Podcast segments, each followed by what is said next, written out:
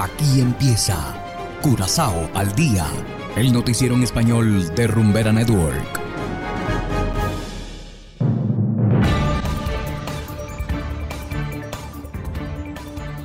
Muy buenas tardes, estimados oyentes de Rumbera Network 107.9 FM.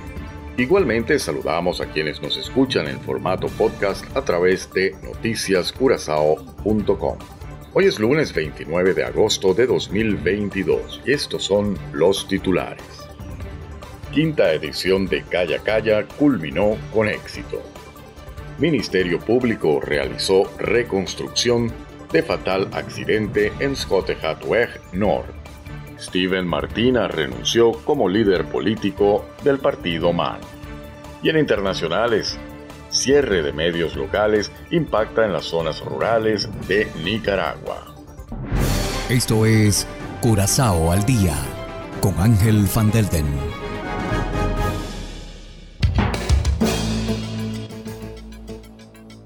Empezamos con las noticias de interés local.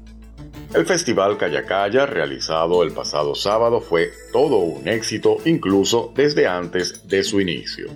Las entradas se agotaron un día antes de empezar el evento.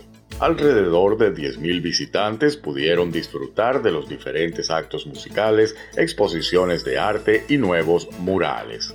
Esta fue la quinta edición de este importante evento. Con cada edición se renueva una parte diferente de serie otro banda. Esta mejora del vecindario concluye con una gran fiesta para los vecinos y el resto de la comunidad. Y continuando con las noticias, el pasado viernes Skottehatweg Nord estuvo cerrado para efectuar una reconstrucción del fatal accidente de tráfico en donde perdieron la vida dos personas que trabajaban en la vía. El Ministerio Público está investigando las circunstancias del accidente que causó la muerte de ambos trabajadores. Hasta ahora no se ha comprobado que la persona que provocó el accidente haya violado las normas del tráfico.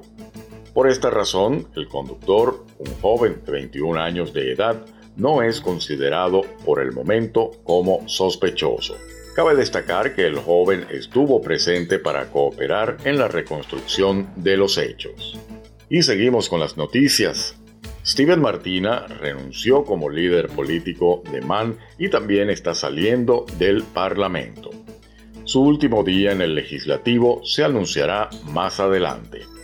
La Junta del Partido le ha pedido que permanezca como líder político hasta que se encuentre un sucesor el candidato es elegido durante un congreso del partido. Martina lleva al frente de la tolda azul desde mayo de 2020, sucediendo a Hensley Kuyman. En las últimas elecciones de 2021, el partido perdió tres escaños. Martina es hijo del cofundador y ex primer ministro de las Antillas holandesas, Don Martina. Y hacemos ahora una pequeña pausa y enseguida regresamos con más de Curazao al día. Curazao se mueve con 107.9. Nada más imaginarme sin ti, ese cuadro sin Guayaquil, la bachata sin Juan Luis. Rumbera Network. Llega a activar tu primer sentido. Vamos a tocar el cielo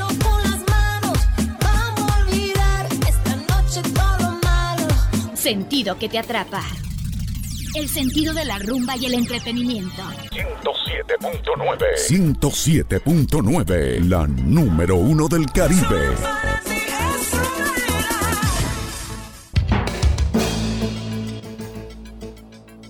Continuamos ahora en el ámbito internacional. El impacto del cierre de las radios comunitarias en Nicaragua ha sido enorme, según las organizaciones de periodistas. Zonas rurales se han quedado sin acceso a información independiente porque el único dispositivo disponible son las radios. Escuchemos el siguiente reportaje por cortesía de La Voz de América. En las comunidades del occidente de Nicaragua, algunos ciudadanos desconocen por qué Radio Darío dejó de emitir su señal en la frecuencia 89.3 FM. En esas zonas escasean la energía eléctrica y el Internet. Y los únicos dispositivos para informarse suelen ser radios a base de baterías. Algunas personas aseguran que se enteran de las noticias cuando viajan a la ciudad. Bueno, a veces hasta que vamos a la ciudad, ahí nos damos cuenta con nuestros familiares cómo está la situación, porque no nos damos cuenta qué es lo que sucede en el país, no, no, no sabemos nada, cómo estamos. Solo en el mes de agosto, más de una veintena de medios locales han sido cerrados por el gobierno, entre ellos Radio Darío, cuya señal se emitía desde hace 73 años. Este taxista que prefiere ocultar su identidad por temor a represalias del gobierno también resiente el cierre de Radio Darío. Bueno, tendría que ver qué, qué, emisora voy a escuchar ahora, porque la verdad la cosa que es la que he escuchado. Como siempre acostumbro poner el noticiero en la mañana y por la tarde, mediodía. El Instituto de Telecomunicaciones Telcor argumenta que los más de 20 medios locales cerrados han incumplido las leyes y normas que los regulan, pero organizaciones como la Sociedad Interamericana de Prensa denuncian que la verdadera intención del gobierno es imponer un apagón informativo. Donaldo Hernández, Voz de América. Y de esta manera llegamos al final de Curazao al día. Trabajamos para ustedes Saberio Ortega en el control técnico y ante los micrófonos Ángel Van Delden. Tengan todos una feliz tarde y será hasta la próxima. Aquí termina Curazao al día, el noticiero en español de Rumbera Network 107.9 FM.